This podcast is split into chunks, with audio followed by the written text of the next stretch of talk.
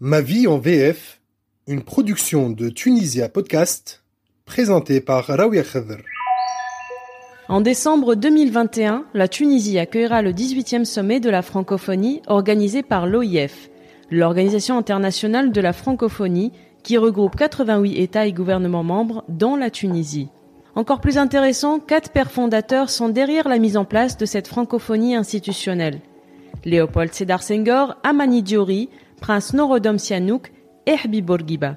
Ce podcast est l'occasion pour nous de faire un focus sur une langue qui réunit à ce jour plus de 300 millions de citoyens dans le monde et de nous poser les bonnes questions quant à l'évolution du rapport du tunisien à la langue française. Artistes, entrepreneurs, sportifs, journalistes, économistes et bien d'autres personnalités publiques ont accepté de nous livrer, à travers leur vécu et leurs témoignages, la vision qui porte sur la francophonie d'aujourd'hui. Bonjour et bienvenue sur Ma vie en VF.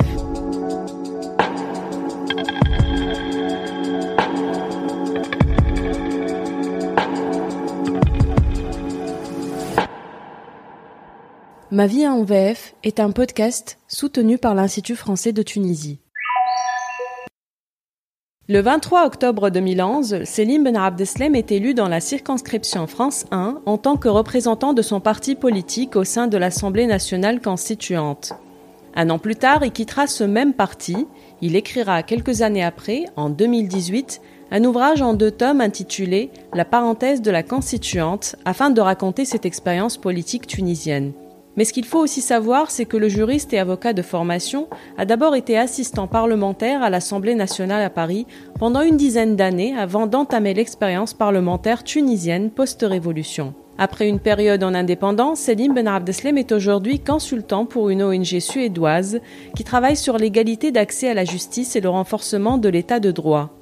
C'est l'occasion pour moi de le rencontrer lors de l'un de ses passages en Tunisie pour évoquer, entre autres, la complexité de la tâche d'un élu représentant la diaspora en France. Qu'attendaient les Tunisiens de France de leurs représentants à l'ANC Avec Selim, nous abordons en filigrane cette question de double culture à travers cette expérience politique singulière, mais aussi et surtout à travers son parcours et son regard de franco-tunisien qui a vécu dans les deux pays mère française et père tunisien et j'ai grandi en Tunisie. J'étais Ah. à l'école euh, à l'école tunisienne d'abord, puis ensuite à l'école euh, à l'école française euh, sur la fin au lycée français sur sur la fin et j'ai fait mes études supérieures en France. On parlait quelle langue à la maison? Essentiellement le français parce que à cette époque euh, mes parents avaient entendu euh, des euh, il y avait une théorie en vogue à l'époque comme quoi il ne fallait il fallait parler qu'une seule langue aux enfants pour éviter qu'ils ne Ouais.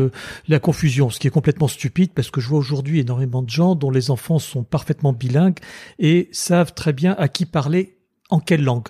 Donc bon, je ne suis pas spécialiste de la question, mais je pense qu'il y a, il y a pas mal d'exemples qui démentent cette théorie. Donc à la maison, on parlait français. On parlait essentiellement français, je parlais, je parlais quand même tunisien aussi, mais quand je suis rentré à l'école, j'étais beaucoup plus francophone qu'arabophone. Et j'ai commencé à apprendre l'arabe à l'école, Mm. euh, et le français que je connaissais déjà. J'étais content d'apprendre l'arabe. Ça n'a pas été facile au début parce que c'était quand on apprend une nouvelle langue à laquelle on n'est pas tout à fait habitué, c'est toujours un peu difficile. Mais ce qui fait que c'est une langue que j'aime beaucoup. Moi, l'arabe, euh, l'arabe, Mm. euh, l'arabe dialectal et l'arabe classique en particulier, j'aime beaucoup ces langues. Maintenant, il a fallu quand je suis revenu en Tunisie après la Révolution, après avoir une longue période passée en France, il a fallu que je travaille énormément pour retrouver mon arabe. Oui. J'avais un niveau euh, d'arabe correct au lycée. Oui, ça s'oublie quand on ne pratique pas, surtout l'arabe classique. hein. On n'oublie Ouais. pas le, le dialecte tunisien, on n'oublie pas parce que c'est la langue véhiculaire, c'est la langue euh, qu'on parle habituellement. On n'oublie pas sa, sa langue maternelle ou une de ses deux langues maternelles. Ouais.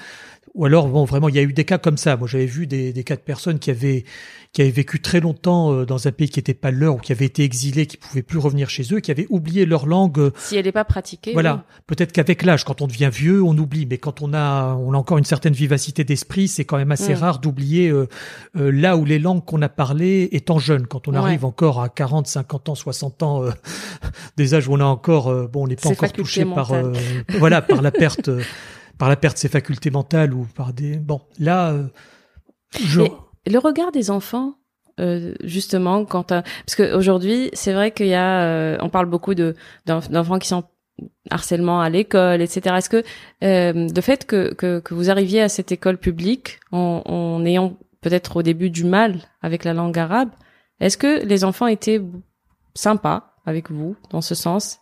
Il n'y avait pas de problème. J'ai eu, la chance de ne jamais être harcelé, de ne jamais être la tête de turc euh, des enfants, parce que parfois c'est, enfin cette expression tête de turc, bon, j'aime pas beaucoup, mais bon, j'ai jamais été le souffre-douleur, disons, d'enfants. j'ai eu la chance, j'ai bien la chance parce que certains l'ont été. Euh, J'en ai jamais été vraiment témoin parce que j'ai jamais vu de cas comme ça devant moi, mais c'est un, mm. Bah, c'est un problème dont il faut, dont il faut vraiment s'occuper. Mais c'est pas le sujet d'aujourd'hui. C'est quand même, euh, non, non, j'ai jamais, j'ai jamais été confronté à des situations de ce genre-là. Euh, mm. Jamais. Non, ça va. Euh, ni. Non, j'ai j'ai un bon souvenir de, mes années d'école. Mm euh, et de, que ce soit de la part, que ce soit concernant les mes camarades de classe euh, ou mes enseignants ou mes enseignantes surtout parce que c'était surtout des femmes à l'époque. J'ai eu peu d'enseignants au primaire, j'ai eu hein. que des enseignantes femmes au primaire. Et c'est seulement au secondaire que j'ai commencé à avoir quelques professeurs hommes, euh, voilà. Donc euh, c'est surtout. Alors l'apprentissage des langues, comme vous dites, se fait plutôt bien. à un moment donné, j'imagine que commence aussi l'âge où on lit des livres. Alors vous lisiez quel livre, en quelle langue?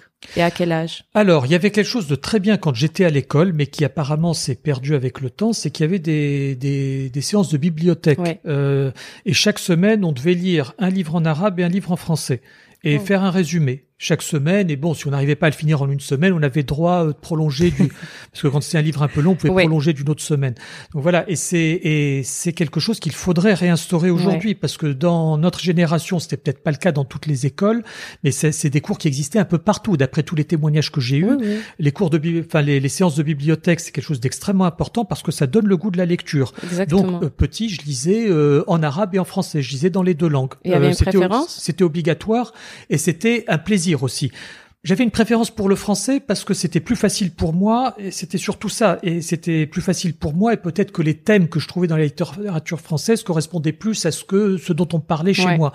Donc, ce qui fait que c'était quelque chose qui me parlait plus. Mm. Mais euh, bon, c'était, j'étais content de lire en arabe aussi et de lire des livres en arabe aussi. Ça m'intéressait aussi beaucoup. Hein. C'était ce qu'il faut dire aujourd'hui, c'est que je vous donne un exemple. Vous parlez de la lecture. Quelque chose qu'on peut voir dans toutes les villes d'Europe, par exemple, c'est des gens qui lisent dans les transports, qui lisent dans des cafés. Euh, c'est une image qu'on ne voit pas en Tunisie, malheureusement, qui est très rare. Et les gens sont étonnés quand on voit quelqu'un euh, assis quelque part dans un café ou dans, dans les transports et en train de lire un livre. Mm. Ça étonne ici. Mm. C'est quelque chose qui étonne, qui surprend. Et ben, mon vœu, ça serait que ça devienne quelque chose de normal et quelque chose, que, quelque chose que tout le monde fasse, quelque chose de très répandu et de normal. En Europe, c'est normal et c'est sain. C'est qu'on a perdu l'habitude de la lecture ce qui n'était pas le cas dans les anciennes générations. Où, et les, bon, ça dépendait aussi de l'instruction qu'on avait reçue, bien sûr, mm. euh, quand on a été habitué au livre ou pas. Mais je pense que tout le monde a droit de lire, euh, a le droit de lire, et c'est un plaisir que devraient avoir tous les enfants et qui qu'on devrait garder euh, quand on arrive à l'âge adulte. Et malheureusement, tu dis ce n'est pas le cas. Et quand on discute avec des éditeurs, on vous dit que le lectorat est quand même assez réduit. Oui. Et autre chose, vous voyez que le lectorat francophone, malgré la perte d'influence du français en Tunisie, Mmh. Euh, même le français a clairement perdu du terrain en Tunisie, mais le lectorat francophone reste plus important que le lectorat arabophone. Je parle pour les livres, hein, pas pour les journaux. Oui, oui, les journaux, c'est culturel, c'est une habitude, euh, oui. Mais vous verrez, euh, les livres en français se vendent mieux parce que les, le public francophone lit plus mm. et a plus de moyens aussi. Il y a aussi ça, parce que ça se recrute bon dans des dans des classes sociales plus euh, plus aisées. Donc, ce qui fait que les éditeurs vous disent qu'on a plus de facilité à vendre, des, paradoxalement, à vendre des livres en français que des livres en arabe, même si l'explication est celle-là. Mm. Bon, mon souhait, ça serait que bon, on n'ait plus de problème pour vendre des livres euh, en français, en arabe, en ou même en, anglais, aujourd'hui, parce qu'aujourd'hui, il faut euh, se mettre à l'anglais hein, aussi c'est aussi une langue qui est devenue incontournable. On y reviendra justement mm. à, à, cette langue aussi l'anglais euh, qui, qui prend du qui a pris pas qui prend qui a pris mm. beaucoup de, de, de, de terrain de place parfois au dépend d'autres langues comme le français. Donc du coup, vous allez en primaire à l'école publique, vous passez au lycée à l'école euh, française. Est-ce que ça ça fait une différence euh, Comment vous vivez cette expérience de passage de deux systèmes?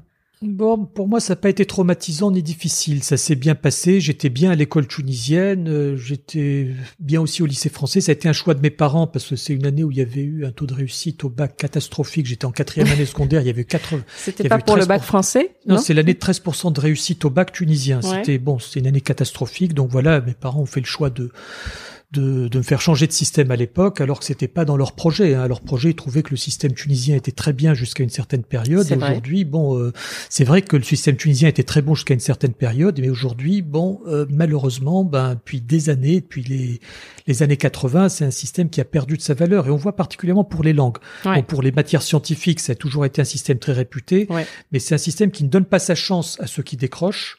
Euh, Mm. pour euh, se réintégrer dans des filières euh, dans des filières dans lesquelles ils pourraient arriver à quelque chose et pour les langues ça a été une catastrophe aujourd'hui les langues ont été complètement dévalorisées Mm. c'est-à-dire qu'aujourd'hui le recrutement des professeurs de langue à mon avis n'est pas fait comme il faut parce que quand on fait des études de langue euh, ça ne peut pas être fait avec le système d'orientation où on envoie Mm. en fac de langue ceux qui ont eu leur bac tout juste et Ouais. qui ne veulent pas faire une filière linguistique. Parce que quand vous faites, quand on fait des langues, il y a deux, il y a deux grands débouchés, l'enseignement ou la, ou la traduction. Tout à fait. Et dans les deux, faut être, il faut être très bon. C'est-à-dire, on peut pas Et être moyen. Voilà, on peut pas être moyen quand on enseigne une langue et encore moins mauvais, ou et on peut pas être moyen quand on traduit. C'est c'est des exercices très difficiles. Donc c'est c'est deux filières dans, les, dans lesquelles l'excellence est requise. On peut faire aussi du journalisme, mais bon, euh, quand on fait du journalisme dans une langue déterminée, il faut bien parler cette langue. Ouais. Il ne faut pas, voilà. Donc euh, quand on fait des langues étrangères, il faut il faut être très bon. C'est ça le paradoxe. C'est le, le système. euh, de l'orientation après le bac fait que on envoyait en fac de langue beaucoup de gens qui avaient leur bac tout juste et qui ne voulaient pas faire des langues. Mais il aurait encore aurait-il fallu donner le goût des langues aux enfants et leur faire prendre conscience de l'importance des langues étrangères, ce qui s'est perdu avec le temps. Pendant une génération, la génération de Des années 90. on va voilà, je veux dire la génération, je remonte à l'indépendance, c'était normal d'être bilingue, on va dire Ouais. pour les gens qui avaient fait des études français arabe.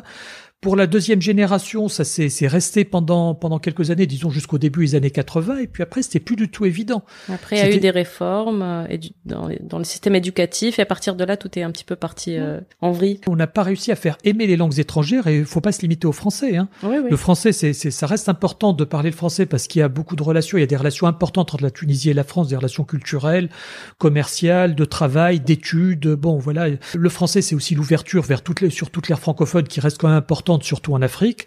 Même si le français a perdu du terrain ailleurs, bon, aujourd'hui, ça ne se limite pas au français. Euh, L'anglais, c'est aussi important. Euh, Mm.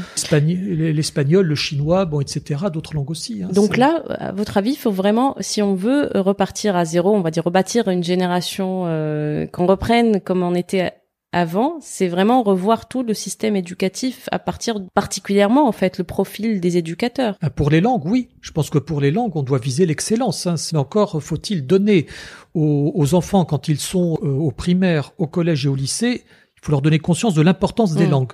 Et leur faire prendre conscience, ça peut leur ouvrir de belles carrières. Mm. C'est pas seulement des carrières garage euh, non valorisées, parce que c'est ça l'image qui reste malheureusement. Donc, euh, et les langues étrangères, moi, bon, quand euh, quand on connaît des langues étrangères, euh, on peut communiquer avec des gens qui ne parlent pas votre langue. Mm. Bon, alors, et il n'y a pas que l'anglais, parce que vous pouvez trouver l'anglais, c'est important pour le travail aujourd'hui, ça devient quasiment incontournable Ouais. aujourd'hui dans certains dans certains domaines. Par contre, si vous êtes amené à vous déplacer et vous pouvez vous retrouver dans dans un pays en rencontrant des gens ordinaires qui ne parlent pas anglais. Voilà, et avec lesquels il faut parler, euh, il faut parler la langue de leur pays. Vous allez Italien, en- français, espagnol. vous allez en Italie, par exemple, qui est le pays le plus visité du monde, euh, le, le- Ouais. le pays le plus touristique du monde. C'est la première destination touristique avec la. France. Ouais. Les Italiens sont encore en majorité. Il faut pas, il vaut mieux parler italien si vous avez envie de communiquer avec les gens, ou pas vous tromper sur le, le plat que vous, que vous commandez sur la carte. Voilà, c'est, mais c'est bon. Après, ça peut changer avec le temps. Il peut y avoir un déclic un jour qui fasse euh, qu'on change. En France, par exemple, les Français ont, ont été rebelles à l'apprentissage de l'anglais jusqu'à l'actuelle génération. L'actuelle génération apprend l'anglais. Ouais. Elle a compris que sans sacrifier le français, il faut apprendre l'anglais. Ça veut pas dire. Il y a quand même une petite lutte hein, en termes de euh, néologisme, en termes de, de, de, de, ces, de ces mots qu'ils intègrent dans le champ lexical du travail. Donc on a, on, on commence par le mot en anglais, après on cherche l'équivalent en français parce qu'on veut pas trop garder euh, brainstormer, pitcher, euh, etc. Donc on essaie de retrouver des équivalents. Il y a, il y a une petite lutte. Est-ce que Vous savez, je, moi, je n'attache pas d'importance à ça. Qui on dit week-end aujourd'hui. euh, Ouais. En France, on dit week-end. Au Québec, on dira fin de semaine. Les Québécois sont beaucoup plus, euh, beaucoup plus vigilants sur la défense de la langue française que les Français. Les Ouais. Français disent week-end. Personne dira fin de semaine en France, hein, ou en Belgique, ou en Suisse, dans l'Europe after francophone. work After work.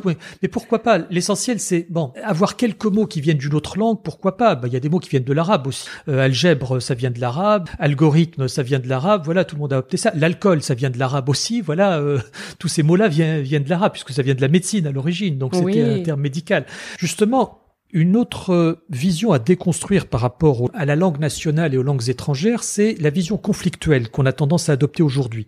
Par exemple, aujourd'hui, on dit bon ben voilà, on est tunisien, on est arabe, notre langue c'est l'arabe et on ne veut plus entendre parler des langues étrangères et en particulier, on veut plus entendre parler de la langue du colonisateur, l'ancien colonisateur. Bon, heureusement c'est terminé, on va pas dire.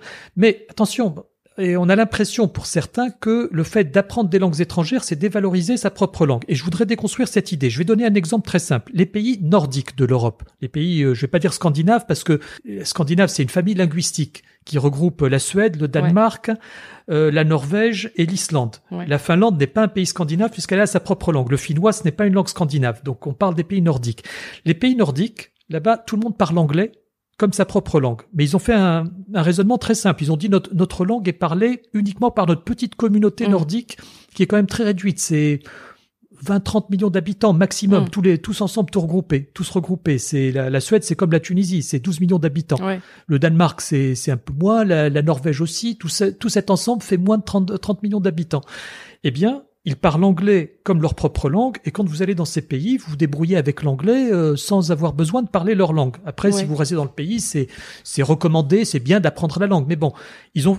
Est-ce que ça a dévalorisé leur langue? Non. Au contraire, ça a permis à ces pays d'avoir un nouvel essor, une nouvelle ouverture vers le monde grâce à l'anglais, qui a permis justement de euh, de donner euh, un rayonnement à ces pays-là qui ne l'auraient pas eu avec leur propre langue. Hmm. Alors, où je veux en venir? Quand on apprend des langues étrangères, que ça soit bon, on fait le choix de l'anglais, parce que c'est la langue la plus parlée du monde. Mais quand on parle, quand on est un pays dont la langue est l'arabe, ok, c'est dans la constitution, c'est dans les têtes, c'est dans les esprits. L'arabe est la langue des, Tunisiens. Le, le, tunisien dialectal est euh, la langue, notre langue véhiculaire qu'on parle, et la langue écrite, c'est l'arabe classique. Ok, mais quand vous voyez, par exemple, apprendre des langues étrangères, apprendre le, bien parler le français, bien parler l'anglais, ça donnera une ouverture à la Tunisie qu'on n'imagine pas, mm. que sans ça, on n'aurait pas. On ne doit pas perdre l'arabe, parce que l'arabe, c'est l'ouverture sur tout le monde arabe. Et mm. si on perd l'arabe, parce que par exemple, quand j'entends certaines personnes qui veulent remplacer l'arabe classique par le dialecte, je suis tout à fait contre. Le dialecte, ça reste une langue euh, avec un cachet culturel. Voilà, pour nous, bon, c'est vrai qu'il y a des euh, des chansons, des pièces de théâtre qui doivent se faire en arabe dialectal parce que c'est le, comme on dit, le cachet tabac qui est qui est là. c'est ça peut pas être autre chose. Que ça serait pas la même chose en arabe classique. On peut même avoir notre littérature. Là, on écrit des livres en dialecte. Ça, c'est pas c'est pas problématique. Bon, c'est la liberté de chacun, mais moi, pour l'écrit, je suis partisan de garder l'arabe classique parce que ça, c'est si on perd l'arabe classique, on n'a plus d'ouverture sur tout le monde arabe. Ça serait dommage. Hmm. Ça serait vraiment dommage. De la même manière, ça serait dommage de perdre l'ouverture sur tout le monde francophone, et en particulier l'Afrique que la Tunisie n'a pas investi suffisamment, toute l'Afrique francophone, d'ailleurs qui est très en retard sur l'anglais et où il faut encore parler français pour travailler avec l'Afrique francophone. Donc c'est très important de dire que si on va au Sénégal, en Côte d'Ivoire, il vaut mieux parler français qu'anglais. On se débrouille pas encore avec l'anglais avec cette génération du Donc c'est c'est une opportunité. Voilà. Et bien sûr l'anglais, il faut l'anglais. Et il faut aussi avoir un petit euh, un quota de perses tunisiens qui parlent chinois, qui parlent espagnol, qui parlent allemand, parce que toutes ces langues sont utiles. Économiquement surtout. Voilà, économiquement et culturellement. Faut pas oublier la culture. Voilà, vous êtes bien placé pour le savoir. vous voyez, économiquement c'est important pour les affaires, mais c'est aussi important pour la bon pour la pour la politique. C'est aussi important pour la démocratie de parler, euh, d'avoir une langue commune, mais pour la culture. La culture, c'est euh, voir un film en langue originale, euh, c'est mieux qu'un film sous-titré. Oui. Vous voyez, c'est quand vous voyez une pièce, euh, une pièce dans, dans, une langue originale aussi, une pièce de théâtre aussi, c'est vous sentez le, le vrai. Il y a, la vraie émotion. Voilà, la vraie émotion de la pièce dans sa dans sa langue à elle. Donc, vous voyez, avec tout ça, ce que je voudrais dire, c'est que ce n'est pas parce qu'on va apprendre des langues étrangères et qu'on va bien les maîtriser qu'on va perdre notre identité, qu'on va perdre la langue arabe. Non, au contraire, il faut apprendre la langue arabe, mais, ça, mais il faut apprendre d'autres langues aussi. Et les deux ne sont pas contradictoires. Et je voudrais ajouter quelque chose là-dessus, c'est que aujourd'hui, cette approche qui consiste, on, dirait que chez certaines personnes, pour euh, défendre la langue arabe, il faut négliger les langues étrangères. Bon, là, c'est l'isolement garanti. Tout à fait. Et ça veut dire que bon, on se prive de chances qu'on pourrait avoir euh, euh, d'ouverture et d'influence sur le mm. monde. Et je vous donne un autre exemple euh, pour euh, faire réfléchir les personnes qui pensent de cette manière-là. Quand vous voyez par exemple un étranger euh, ou un responsable étranger qui parle un arabe parfait, bah, on est émerveillé ici en Tunisie. Moi, j'ai vu certains ambassadeurs de pays occidentaux qui maîtrisaient l'arabe, mais bon, l'arabe classique de manière mieux que mieux que beaucoup de Tunisiens. je voyais un ancien ambassadeur des États-Unis, un ancien ambassadeur de France, François Gouillette, qui bon, qui parlait un arabe qui nous laissait admiratifs. Eh bien, de la même manière, quand des étrangers voient des Tunisiens ou des Arabes ou des Africains parler un français parfait ou un anglais parfait, euh, ou une autre langue euh, de manière parfaite, et puis ils seront émerveillés. Oui, oui. Bon, là, ils, seront émerveillés, et c'est pas ça qui va dévaloriser les Tunisiens en tant que Tunisiens et qui va dévaloriser l'arabe. Euh, l'arabe, on est censé le savoir. Bon, certains le parlent, parlent moins bien que, que le français ou l'anglais, et pourquoi pas Bon, euh, tu vois, s'exprimer par exemple euh, plus en français qu'en arabe. Plus, ouais. Voilà, mais ça laisse, euh, ça force toujours l'admiration de voir quelqu'un qui parle parle une langue étrangère parfois mieux que certaines personnes dont c'est censé être la langue. Mm. quand vous voyez certains Tunisiens qui parlent mieux anglais ou mieux français que certains Français ou certains Britanniques, bon bah ça force le respect. oui, voilà. Donc faut, faut, il faut plutôt voir la chose comme ça. Mm. Plutôt, voilà, ne pas en tout cas comme comme vous le dites, s'isoler en essayant de protéger cette mm. langue identitaire maternelle, etc. Euh, donc et s'isoler des autres langues, ça c'est peut-être pas la bonne méthode, en tout cas de, de protéger notre notre identité. Donc l'idée c'est vraiment de s'ouvrir et de parler toutes ces langues-là et voir plus, hein, deux, trois, mmh. quatre, peu importe. Alors vous, vous arrivez pour revenir à votre à votre parcours, mmh. vous avez votre bac, vous partez mmh. en France. Oui. Vous maîtrisez trois langues à l'époque. Oui, trois langues. L'anglais que j'avais simplement euh, appris au lycée, mais que j'avais, je l'avais pas encore pratiqué. Bon, voilà. Mais l'anglais c'est venu après, euh, quand je me suis mis à travailler en anglais. Maintenant, je travaille en anglais, donc euh, moi, je travaille dans les trois langues aujourd'hui anglais, arabe et français. Donc, à l'époque en France, vous avez en tête de faire quoi de votre vie? Je voulais faire euh, bon des études de j'ai fait des études de droit, j'ai un peu tâtonné au début, je ne trouvais pas ma voie, j'ai finalement fait des études de droit et je suis content d'avoir euh, d'avoir choisi cette voie-là, même si j'aurais aimé faire du journalisme. Hein. Bon, c'est c'est mon regret, j'aurais aimé être journaliste mais bon ça ça m'est venu après, j'y croyais pas vraiment et je voulais surtout faire de la politique. Ça ça m'a j'ai toujours eu ça euh, depuis tout petit. depuis tout le temps. Euh, j'ai toujours voulu faire de la politique. Et vous intéressiez aux deux, euh, donc deux politiques tunisiennes et, et françaises ou euh, géopolitique Et c'était quoi votre vos centres d'intérêt en politique, politique et géopolitique. Disons que sous Ben Ali en Tunisie c'était assez réduit parce que bon voilà il n'y avait pas énormément de marge sous Ben Ali, mais bon par contre je m'intéressais plus à la politique française où où le jeu était beaucoup plus ouvert ou à la politique internationale où là effectivement il y avait il y avait plus euh, il y avait plus à matière à débattre. Mm. Donc voilà, oui, j'ai baigné là-dedans, j'ai une bon, j'ai une activité politique assez fournie euh, en France pendant les années que j'ai passées là-bas, euh, mes années d'études et mes premières années professionnelles, la vingtaine d'années que j'ai passées là-bas. Et quand est arrivée la révolution tunisienne, en, j'aimerais revenir. Comment vous avez intégré le circuit de la politique française en France? C'est assez facile. Vous savez, quand vous voulez adhérer à, un parti, à une association ou un syndicat, vous présentez, euh, vous présentez dans un des locaux de ce parti ou au siège de ce parti ou de cette association ou de ce syndicat et vous discutez et vous adhérez euh, très rapidement. Ça se passe comme ça. Hein, c'est. Et pour intégrer l'assemblée? Euh, L'assemblée tunisienne, vous voulez dire? La française, d'abord. La française. Alors j'ai été assistant parlementaire à l'Assemblée euh, en France. J'ai pas été député. Là, c'était par les circuits politiques où j'ai été. Je me suis retrouvé assistant parlementaire de député. J'ai passé dix ans à l'Assemblée où j'ai travaillé avec trois députés. Euh, j'ai travaillé avec trois députés entre 1999 et 2009. D'accord. Et donc c'est comme ça que vous avez plus ou moins une idée claire de comment ça se ça se passe de l'intérieur. Donc euh, pour en venir ensuite à votre position, à votre statut de, de, de député euh, en Tunisie. Ben, ça m'a beaucoup aidé. Disons que je savais comment fonctionnait un parlement, mm. un parlement euh, d'une démocratie accomplie, on va dire, hein, qui, qui, avait 200 ans d'expérience. Enfin bon, pas 200 ans d'expérience complètement démocratique, mais disons que bon, c'est une démocratie quand même bien installée, qui est passée par des crises et qui avait maintenant des mécanismes, des mécanismes assez rodés, on va dire. Et euh, en arrivant en Tunisie, donc j'avais déjà cette expérience. Et là, maintenant, je peux dire que j'ai une double expérience d'un parlement en transition démocratique qui était le Parlement tunisien, l'Assemblée constituante de 2011-2014, et celle d'une démocratie accomplie que j'avais eu avant, que j'avais connue en France. Donc voilà, c'est assez intéressant de pouvoir comparer les deux. Et l'expérience que j'ai eue en France m'a été très utile par rapport à ce que ce qu'on découvrait tous, on va dire, à l'Assemblée constituante. Les nouveaux élus, personne n'avait eu euh, n'avait d'expérience antérieure, euh, à part euh, peut-être un député, deux députés qui avaient été qui avaient été députés sous sous les parlements antérieurs, mais de l'opposition. Donc il y avait deux députés qui avaient été oui. Qui avaient déjà l'expérience. Qui avaient déjà eu, qui, qui avaient déjà été députés sous sous l'ancien régime, mais bon sur le petit quota réservé à l'opposition. D'accord. je crois que c'était, je crois que c'est ça si je me trompe pas. C'est Ahmed Rasroussi, entre autres, qui était député de Sidi Bouzid. Ah lui, excellent prof d'arabe et bon quelqu'un d'une culture. c'est mon voisin de banc, il était pas très loin. J'ai beaucoup appris avec lui, hein, du culture arabophone et francophone. Vous voyez, c'est c'est quelqu'un. Euh, si je prends cet exemple, c'est Ahmed Rasroussi par exemple. C'est donc l'ancienne professeur euh, d'arabe, mais qui était euh, parfaitement bilingue et sa, sa connaissance de la langue arabe, la culture arabe, la culture musulmane aussi, vue d'une manière qui était pas du tout celle des islamistes, hein, mais au Mm. contraire, euh, bon, culturelle. voilà, culturel. C'est quelqu'un avec qui j'ai beaucoup appris. C'est une mine de culture, ce monsieur. Et bon, il est parfaitement francophone. Il est parfaitement capable de vous, de vous faire une conférence en arabe, en français ou C'est des c'est- c'est- Voilà. ce dont vous parliez tout Bah, à l'heure. c'est- la génération de l'après-indépendance, donc euh, le système Voilà. éducatif qui marchait en, en parallèle, autant en français et en, en arabe, les- et les gens étaient bilingues, parfaitement bilingues. hein. Tout à fait.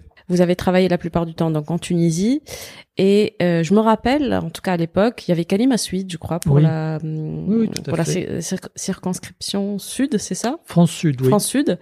Et il y avait eu cette polémique à un moment donné parce que Kalim a s'exprimé en français au sein du euh, de l'Assemblée. Ma question c'est ça. Est-ce que alors euh, comment c'était perçu bien sûr tout ça euh, vos électeurs en Mhm. France, France Nord? Comment ils comment ils voyaient cela? Euh, Qu'est-ce qu'ils attendaient de vous? Est-ce qu'ils voulaient que vous vous exprimiez euh, comme Kelima plutôt en français? Euh, parce que Kelima, bon, le, le, le problème, c'est qu'elle ne sait pas parler en arabe, donc ce n'est peut-être pas un choix politique. Mais est-ce que les électeurs attendaient de vous Qu'est-ce qui, quel était le feedback par rapport à cela? Alors, oui, justement. Alors, Kalim, elle est représentatif, euh, Kalim Assoud, elle est par de de ce qu'on appelle les deuxièmes G, les deuxièmes générations. Euh, qu'on appelle deuxième G en France, c'est-à-dire c'est des des euh, des Français d'origine euh, ouais. étrangère euh, qui ont grandi en France et dont la langue qu'ils ont, dont la langue est le français principalement. Alors elle parle tunisien, Kalima Souid a toujours parlé tunisien chez elle, elle parlait tunisien, mais bon, elle n'avait pas étudié l'arabe, c'est-à-dire euh, elle n'avait pas étudié L'arabe écrit. Elle a- mm. mais en venant en Tunisie, elle a pris des cours d'arabe et elle a commencé à apprendre l'arabe écrit et à lire l'arabe parce que c'est c'est pas facile. Hein C'est ça. avoir tous les documents qui sont en arabe parce que tous les documents sont en arabe puisque c'est la langue officielle, c'était pas évident. Il fallait Et puis les lois sont rédigées en arabe. Voilà, bien que sûr, vous mais il fallait l'aider pour ça. Bon, maintenant, euh, c'est vrai que sur l'usage du français, bon, elle faisait l'effort de parler en arabe, mais vous savez, parfois quand vous êtes sous pression, vous êtes dans une, euh, vous vous retrouvez sous pression à un moment donné. Eh bien, bon, ça sort dans la langue que vous savez parler. oui. Euh, vous prenez le contraire, quelqu'un qui est parfaitement arabophone, qui se débrouille correctement en français. À un moment, quand vous êtes énervé sous pression, ben vous sortez euh, quelque chose en arabe. Voilà. Voilà, ça sort en, voilà, ça sort dans votre langue maternelle et vous arrêtez de parler euh, euh, une langue étrangère jusqu'à retrouver vos esprits Ouais. même si vous la maîtrisez correctement. Hein, voilà, ça peut, ça peut. ça Parce que la réflexion, il n'y Voilà. a pas de timing entre la réflexion et les, mots qui sortent de la bouche. Donc du Voilà. coup, ça sort tel quel. donc ça peut arriver de cette manière-là. Alors elle, elle s'était retrouvée. Bon, cet épisode, on en parle en, en rigolant aujourd'hui. C'était à un moment, c'était, c'était à l'Assemblée, au début, tout au début de l'Assemblée, avec euh, Chetoui, qui était le l'acteur principal qui a provoqué cette. euh, et ils sont, euh, elle et lui sont devenus les meilleurs amis du monde. Hein. Et moi aussi, c'est quelqu'un que j'apprécie beaucoup. Siamour Ouais. C'est quelqu'un que j'apprécie énormément, que j'ai très vite apprécié. Au-delà de cet épisode qui a été euh, on va dire, euh, fâcheux sur le moment, mais constructif sur la constructif, suite. Parce qu'il effectivement, c'est pour ça que j'en parle. Parce que Kalim s'était mise à parler en français à un moment, parce qu'elle ne trouvait pas les mots en arabe, et lui a dit, non, en arabe, comment? Mm. C'est inadmissible. Il a, mm. bon. Et il a fallu lui expliquer après, bon, ça a fait cette polémique euh, à l'Assemblée, et mm. ensuite, euh, euh, en discutant, bon, il y avait la vice-présidente de l'époque qui présidait, euh, Madame Maharzi al-Abidi al euh, ouais. qui est décédée il y a, il y a, quelques mois, voilà, déjà un an Ouais, c'était en 2020, je crois, peut-être, la Oh première crise. ouais. euh. Bon, ben voilà, elle qui présidait, euh, voilà, et elle a justement, euh, ça lui ressemble tout à fait. Elle a, elle a fait euh, l'intermédiaire, on va dire, la casque bleue entre entre les deux pour arriver à rap- rapprocher les points de vue et puis ça a pu se rapprocher, euh, Ouais. ça a pu se résoudre, ça a pu se résoudre par la suite. Et après, beaucoup de gens ont réfléchi à ça Mm. parce que beaucoup de gens qui ne savaient pas ce qu'était la question des deuxièmes générations, des Tunisiens qui vivent en France et dont la langue est le français, ne s'imaginaient pas qu'il puisse y avoir des Tunisiens qui ne parlent pas arabe. Voilà. Or, c'est une réalité. Ouais. Moi, ce que j'ai vu pendant, bon, ce que j'ai vu, euh, ce que je connaissais en France et ce que j'ai eu pendant ma campagne, vous aviez, alors dans les gens qui venaient, vous aviez des gens qui s'exprimaient, vous savez, plusieurs types de personnes qui venaient dans les meetings ou des parmi la communauté tunisienne. Vous aviez soit des immigrés qui, qui étaient venus d'une ancienne immigration, ceux qui ont immigré pendant les années 60-70, qui ceux-là sont essentiellement arabophones. Mm. Bon, parfois des gens qui sont venus, qui ont travaillé à la force, euh, à la force de leurs bras, euh, qui sont construits eux-mêmes, qui n'ont pas eu une vie facile. Eux qui étaient très peu francophones, qui ont appris le français parfois sur le tas en arrivant, euh, en arrivant en France. Et euh, dont les enfants euh, ont grandi en France et sont francophones Oui. et parlaient arabe à la maison. Et le rapport était pas le même. Donc quand vous aviez des gens de l'ancienne génération, ben pour eux c'était plus facile de s'exprimer en arabe. Ils comprennent le français, hein, ils comprennent le, ils comprenaient le français, mais c'était plus facile pour eux de s'exprimer en arabe. Mais leurs enfants C'est qui, le qui étaient là, ben eux comprenaient. Si on s'exprimait en arabe, ils avaient parfois du mal à comprendre. Mais eux s'exprimaient en français. Alors justement, le choix de la langue était toujours problématique pendant la campagne. Donc moi j'avais fait le choix de m'exprimer en français parce que déjà c'était plus facile pour moi. Ouais. Et je pense qu'à l'époque euh, j'aurais peut-être eu du mal à faire une campagne en Tunisie à l'époque. Aujourd'hui je pourrais. J'ai- plus envie de me lancer en politique aujourd'hui, ou de, de revenir en politique, c'est différent. Aujourd'hui je pourrais tout à fait faire une campagne en arabe de bout en bout. ou Bon voilà, Ouais. euh, quand je parle en arabe, je m'efforce de ne pas mettre un mot de français dans pas bon pour euh, parce que bon il y a pas besoin, hein, sauf quand c'est des mots qui n'existent pas, quand ne viennent pas à l'esprit. J'essaie de pas mélanger. Mais euh, à l'époque, il y avait le choix de la langue. Euh, quelle langue on allait parler pendant tel meeting? Donc, vous voyez, vous voyez comment. euh, Les meetings en France. oui, mais Ouais. comment était composée la salle? Il y avait des meetings qui étaient intégralement en arabe. Parfois des débats qui étaient en arabe parce que le Donc public tout dépend de l'audience? Voilà, tout dépend de l'audience. Il y a des, pu- des publics Ou des arabophones quartiers. et des publics francophones ou des publics bilingues où le français l'emportait parce que euh, c'était la langue du pays pour que tout le monde Ouais. comprenne. La langue, euh, bon, surtout quand vous aviez des jeunes qui eux ne comprenaient pas l'arabe. Un jour, j'étais à un meeting où j'avais décidé de parler en arabe. Bon, c'était, je me suis dit parce qu'il y avait eu le débat avait été lancé en arabe, j'ai décidé de parler en arabe. Et à un moment, on m'a rapporté des, euh, des euh, certains de nos militants m'avaient dit, écoute, euh, il y a un problème. On a deux jeunes qui étaient là, qui étaient au fond de la salle, qui viennent de sortir parce qu'ils ont dit, ben si c'est en arabe du début à la fin, on comprend rien, on s'en va. C'était en banlieue parisienne, à Pantin. Je me souviens tout à côté du consulat de Tunisie. Il y a un consulat de Ouais, Tunisie ouais, à, ouais, ouais. à Pantin, euh, qui est le deuxième consulat de, c'est pas le consulat général. Bon, d'à côté, je dis ah ben là c'est bon, dommage. Euh, si j'avais été prévenu, on leur aurait dit mais attendez, on va on va changer de langue, on va s'adapter, on bon. Mais voilà, donc euh, Mm. il y avait ce problème qui pouvait se poser. Ouais, et donc c'était important. euh, Peut-être qu'on le voyait pas tout de suite. Donc au, par- au Parlement, à l'Assemblée, on va dire. euh, donc à l'époque, c'est l'Assemblée nationale. que des députés puissent s'exprimer un petit peu en français pour que les, ces Tunisiens-là, qui ne comprennent pas l'arabe, puissent parfois regarder justement des plénières, assister à des plénières, comprendre un petit peu le débat. Est-ce que c'était important justement de... Bon, alors, la langue des meetings, dans les meetings, vous choisissez votre langue, mais à l'Assemblée, il y a une langue nationale, il faut s'exprimer dans la langue nationale. Bon, Mm. ça, c'est parfaitement normal. Même en France, si vous euh, quelqu'un s'exprime dans une autre langue que le français, il y avait un, un jour un député qui, par provocation, avait parlé en anglais. Ouais. Et euh, le président de l'Assemblée l'a arrêté. Donc il y a dit, eu la même polémique. Madame, je crois que c'était un homme, monsieur, vous parlez, en- il faut parler, vous parlez en français. Euh, on- je vous demande de vous exprimer en français. Il a dit, mais justement, je vais exprimer en anglais pour euh, pour euh, dénoncer une- la, la domination de l'anglais. Euh, bon, ça s'est arrêté là. Ou certains qui s'exprimaient dans une langue régionale. Ça, ça peut Avec faire des polémiques dans ouais. certains, dans, avec dans des langues régionales. Bon, dans certains pays, ça peut être une marque identitaire. Tout en fait. Algérie, par exemple, si certains députés kabyles Ouais. euh, refusent de s'exprimer en arabe et s'expriment en kabyle, ça peut faire euh, Un incident. ça peut faire un incident, mais ils vous diront le kabyle c'est notre langue. L'arabe Ouais. c'est la langue qu'on apprend, qu'on nous fait apprendre à l'école. Et à la limite euh, entre l'arabe et le français, il n'y a pas trop de différence. Le français c'est l'ancien colonisateur qu'on a combattu. L'arabe Voilà. c'est une langue qu'on nous a imposée, mais notre langue c'est le kabyle, diront les kabyles Tout en Algérie. Alors en Tunisie, bon, il n'y a pas cette polémique. En Tunisie, bon, on s'exprime en arabe dialectal ou en arabe classique. Mm. Mais par contre, la solution, ça serait qu'il y ait peut-être des sous-titres, euh, si euh, des sous-titres en français pour ceux qui ne comprennent pas et qui s'intéressent au débat. Voilà. Mais on ne peut pas s'exprimer, avoir des débats en français, des débats en français ou en arabe. Bon, les Mm. débats doivent se passer, de mon point de vue, dans la langue, euh, dans la langue nationale. Mm. C'est, je pense que c'est, c'est plus, c'est plus logique comme ça. Après, quand vous êtes dans des rencontres internationales, je pense que là, vous pouvez vous exprimer dans, Dans la langue. dans la langue, euh, qu'on- dans la langue, dans une autre langue. Moi, ça, je serais pas choqué ou ça m'est arrivé parfois de m'exprimer en français ou en anglais mm. avec des euh, dans des rencontres internationales quand j'étais député. Bon, là, je pense pas avoir fait offense à la langue arabe en m'exprimant en français ou en anglais quand c'était euh, euh, la langue qui était parlée dans l'assistance. Mm. Après, euh, avec des parlementaires ou des un public arabophone, je m'exprimais en arabe. Ça va de soi. Céline, on arrive un peu à la fin de cet entretien. Alors la question que je me pose, c'est par parce que vous avez été très proche justement de ces Tunisiens à l'étranger, en France particulièrement. Est-ce que la langue peut être un frein pour suivre un petit peu ce qui se passe politiquement en Tunisie, dans leur pays? Donc c'est ces jeunes-là qui ne maîtrisent pas parfaitement l'arabe ou qui ne parlent pas arabe. Est-ce qu'aujourd'hui euh, la politique donc ce- je sais que les jeunes ne s'in- s'in- s'intéressent de moins en moins à la politique, mais est-ce que la, la langue peut être un frein pour ces jeunes-là? Oui, incontestablement, quand on ne maîtrise pas la langue et toutes ses subtilités, ça peut l'être. C'est-à-dire, on peut pas euh, demander euh, aux Tunisiens de manière générale s'exprimer dans une autre langue que la leur, ou au débat, et les débats doivent se passer dans la langue nationale, à mon avis. Mais là, il y a autre chose qui est important.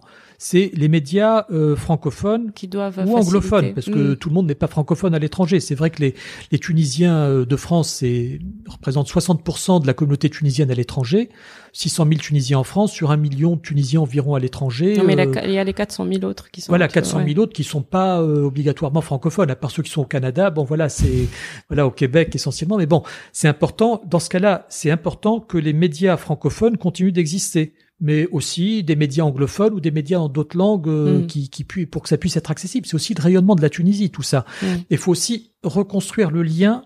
Je dis bien reconstruire parce que parfois il a été déconstruit, le lien avec la patrie d'origine pour ces Tunisiens qui sont à l'étranger. Et c'est la même chose pour des Français qui sont à l'étranger. Vous voyez des ou des n'importe quel. euh, Vous avez des gens qui parfois euh, ont vécu dans un pays étran- étranger, qui ont une autre nationalité par un de leurs deux parents. Vous avez des binationaux Mm. euh, qui vivent depuis toujours en Tunisie, qui ont une mère française comme moi et qui ont la nationalité française, mais qui ont très peu de lien avec la France. De la même manière, vous avez des Tunisiens qui vivent en France euh, parce qu'ils ont grandi en France, qui sont deux parents tunisiens ou qui sont binationaux et qui ouais. ont très peu de lien avec la Tunisie. C'est et c'est euh, la mission des, des pays, de chaque pays, de recréer ce lien. Et, ce- et la culture est très importante là-dessus. Ouais. Euh, voilà, c'est très important. Ça passe par, des initiatives culturelles, par les centres culturels et par l'apprentissage à l'école. On revient à la lecture, c'est la première chose qu'on avait dit. Euh, le livre, ça peut vous faire euh, aimer une culture. Euh, le livre, la langue, euh, Oui. ça vous fait aimer, ça vous fait aimer une culture, ça crée un lien. C'est très important ça. Donc il faut commencer par le début. Euh, aussi par d'autres activités, à part la lecture, euh, des activités comme le, le- tous les arts, le, le chant, le Mm. théâtre, euh, le cinéma, apprendre à des jeunes à, À s'exprimer. voilà, je pratique le théâtre. Moi, c'est vraiment un plaisir de pratiquer le théâtre et de, de préparer une pièce et de monter sur scène quand tout le groupe est arrivé à, à monter une œuvre collective. Vous voyez, c'est c'est quelque chose d'extraordinaire d'arriver jusque là. Donc ça aussi, c'est quelque chose qui pourrait permettre à des à des jeunes de, de prendre goût à une culture, à une langue et de s'ouvrir. Je vous donne, je finirai, je finirai peut-être là-dessus si on n'a plus trop le temps. Les artistes, par exemple Ouais. Les artistes tunisiens, on a le théâtre tunisien est quand même assez développé Ah oui. très intéressant. Foisonnant. Quand même, il y a une bonne école de théâtre ici. Et euh, malgré tout, quand des bon, ça se passe essentiellement en arabe, mais euh, quand euh, vous avez des, des comédiens tunisiens qui veulent s'exporter d'une certaine manière, aller passer un séjour à l'étranger ou euh, alors il y a le barrage de la langue qui peut jouer. Mm.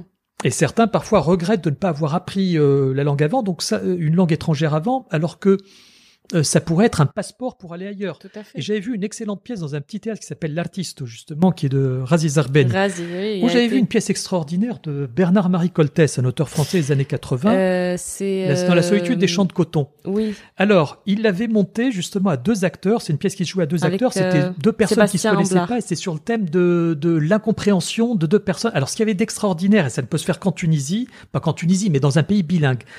Euh, vous aviez deux acteurs et chacun parlait dans sa langue. Raziz Arbeni parlait en arabe et l'autre acteur qui était un français parlait en français. Mm. Et c'était pour euh, symboliser le fait que les deux ne se comprenaient pas. Et à la fin, chacun parlait dans la langue de l'autre. Alors Raziz Arbel, il n'avait aucun problème pour passer au français parce qu'il est parfaitement bilingue. Il se mettait à parler en français. Et l'autre acteur francophone, lui, avait appris un texte en arabe. Il n'était pas arabophone. Bon, euh, il n'était pas arabophone, donc il a appris un texte en arabe. Donc vous voyez l'avantage de. On a eu du mal à comprendre cette partie-là. Voilà, vous, vous l'avez vu aussi. Oui, je l'ai vu. Voilà. Donc euh, bon, et, et là, vous avez vu ben, l'avantage d'être bilingue à l'origine. C'est Mm. que pour euh, l'acteur tunisien, l'acteur metteur en scène tunisien Raziz Arben, il n'y avait aucun problème pour, par- pour passer au français. Pour son collègue qui a fait un effort, on va dire surhumain, Ouais. pour apprendre le texte, on va dire phonétique, et c'est- Ouais. c'est extraordinaire parce qu'il a très bien joué aussi. Vous voyez euh, l'avantage qu'avait euh, le, Le tunisien théâtre. sur le français, Oui, sur oui. ce coup-là. Oui. Donc vous voyez, c'est une leçon à retenir pour tout. Je pense que cette pièce, j'inviterai tout le monde à aller la voir et de retourner au théâtre maintenant que les. euh, Oui, les je pense qu'elle devait d'ailleurs rejouer juste un, un peu avant la pandémie et que ça a été euh, effectivement quand les frontières ont été fermées, que ça a été suspendu, mais que ça reprendra bientôt. Donc cette pièce euh, reprendra à l'artiste très prochainement avec Razi Zarbeni et Sébastien Amblard qui ont fait un très très beau, une très belle reprise justement Ah de cette bah, pièce. ouais, ouais. Et, euh, et effectivement, donc ce qui est intéressant chez Sébastien aussi, c'est parce que lui, il, il a une ouverture en fait envers euh, la culture, notamment tunisienne, et qu'il a fait cet effort. Après, oui, je comprends. Donc en France, on n'apprend pas euh, à l'école euh, l'arabe. Donc euh, nous, on a cette cette chance. de pouvoir apprendre la langue française à l'école dans notre système éducatif. Mais je pense que si c'était le cas, quelqu'un comme Sébastien aurait euh, aurait bien prononcé les euh, ces, quelques mots en arabe euh, avec le kha, le ha. Le... C'est vrai que la prononciation est pas facile. On a un avantage de ce côté-là, et c'est encore dommage de ne pas l'utiliser parce qu'avec euh, tous les sons imprononçables pour euh, tout le reste du monde qu'on a en arabe, bon, on a un gros avantage pour parler toutes les langues étrangères et, et prononcer assez correctement. On faisait un petit effort, bon, mm. ce qui est pas facile pour pour des francophones, par exemple. Vous voyez, c'est là-dessus aussi. Donc, essayons de d'utiliser nos avantages. Et franchement, merci pour ce dernier exemple et pour clôturer donc de, de dire que la culture peut être cette euh, ce lien en fait, cet élément euh, rassembleur euh, à travers des pièces comme ça où on retrouve deux deux cultures, deux langues et donc deux publics forcément qui vont qui vont se retrouver voire plus. Donc la culture peut être cet élément, cet catalyseur, ce catalyseur peut-être pour repartir de bons pieds, justement rebâtir cette connexion, redonner aux langues leur leur leur importance et leur place dans notre société, parce que comme vous l'avez dit, il y a eu quand même un petit euh, retour en arrière euh, au niveau de de la place accordée aux langues en Tunisie. Donc il est vraiment temps de, de reprendre euh, mmh. Aux langues et à la culture. Il n'y a pas que ce qui est marchand qui est important. Ce qui est marchand, c'est important parce que la production, c'est important de produire, c'est important de faire du business aussi, mmh. mais ça ne peut pas être suffisant. Mmh. Si un monde sans culture, comme on dit, si sans culture n'est que ruine de l'âme, bon, un monde sans culture, c'est un monde qui n'aura plus de saveur, où il n'y a plus que le business, l'argent, euh, la production. Bon, voilà. Donc euh, il faut quand même que la culture ait sa place. Et là, effectivement, ça reste un facteur d'ouverture. Hein. Vous savez, quand il n'y a plus de culture, il n'y a plus de démocratie, il n'y a plus d'ouverture. c'est le règne des nationalistes les peuples qui se ferment les uns sur les autres. Mm. Donc ça, moi, j'ai pas envie de voir ça, euh, et ça me fait très peur aujourd'hui. La tournure que prennent certains pays avec euh, euh, bah, les partis les plus extrémistes qui. La crise sanitaire a été révélatrice en ça, justement, mm, des positions des uns et des autres. Mm, tout à fait. Voilà, donc vive la culture. Il faut vraiment mettre le paquet sur la culture. C'est pas une dépense superflue, ce n'est pas un luxe. Au contraire. Merci beaucoup, Céline. نرجع نحكي بالعربي اي كنت حب اي حتى فما حتى مشكل فماش اكسنت راه آه بالعربي. اش حابين نقول اي نجموا من فين نبداو؟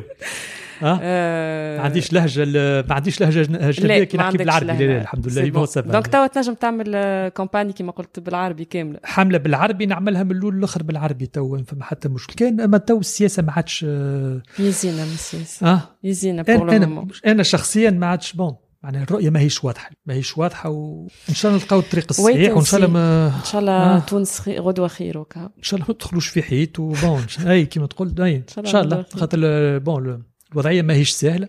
وي. أما ظهر لي عندنا برشا إمكانيات في تونس وما حناش مستغلينهم كما يلزم. ما علينا كان نعرفوا كيفاش نعملوا كيفاش نستغلوا الإمكانيات نتاعنا. وهذا هو معناه كيما نقولوا ال Ah, le mot m'échappe. Challenge. le mot bien en anglais en plus. non. Challenge, c'est ça? Les, Oui, le tahadiyet. Voilà, c'est ça. Voilà, c'est voilà, le défi. Challenge, le mot m'est venu en anglais. Vous voyez, bah, c'est significatif de, de finir là-dessus. Nous espérons que vous avez aimé cet épisode du podcast Ma vie en VF. Vous pouvez nous écouter sur Spotify, Google Podcast, Apple Podcast et YouTube. Et pour ne rater aucun épisode, il suffit de vous abonner à l'une de ces plateformes de diffusion ou nous suivre sur les réseaux sociaux Facebook et Instagram sous le nom de Ma vie en VF.